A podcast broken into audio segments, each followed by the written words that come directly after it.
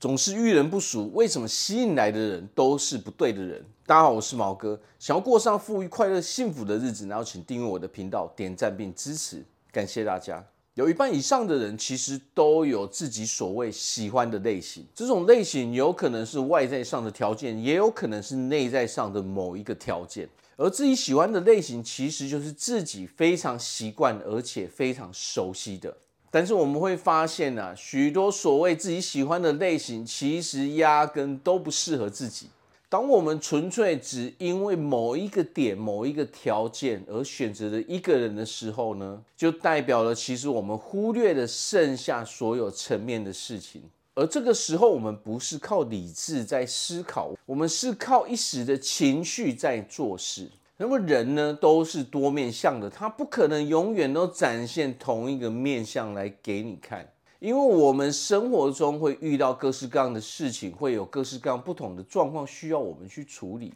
尤其是当两个人要住在一起的时候，这才是最大的考验嘛，因为人会有不一样的价值观，人会有不一样的观念，而每个人会有不一样的原则。所以人不可能永远展现你最喜欢的那一面去给你看，而这就是现实。当我们把这些可能外在的某个条件，或是内在的某个条件定得太死的时候呢，我们就会无意识地忽视在生活中其他许多重要的事情，等同于说你选择的这一个人，实际上你不是要跟他一起过日子的，因为这些条件你压根从来没有考虑在内。我们也会因为这些条件而无意识的把那些许多适合我们都给淘汰掉，都给筛选掉。当那些适合我们的人出现在我们的身边的时候，我们也只会视而不见，而直接忽略掉他们而已。所以找对象最重要的是看整体，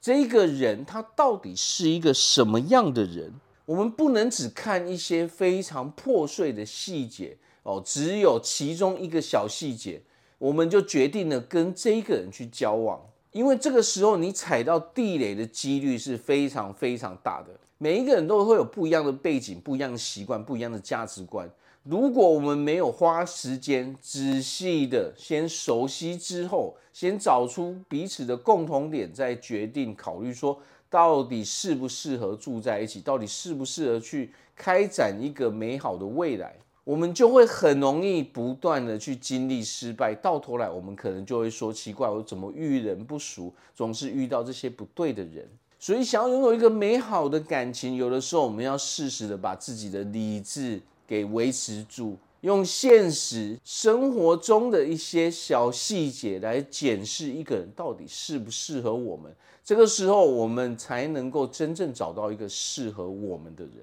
好，那我这边祝福大家在未来都可以有非常幸福快乐的日子。我是毛哥，我们下次见。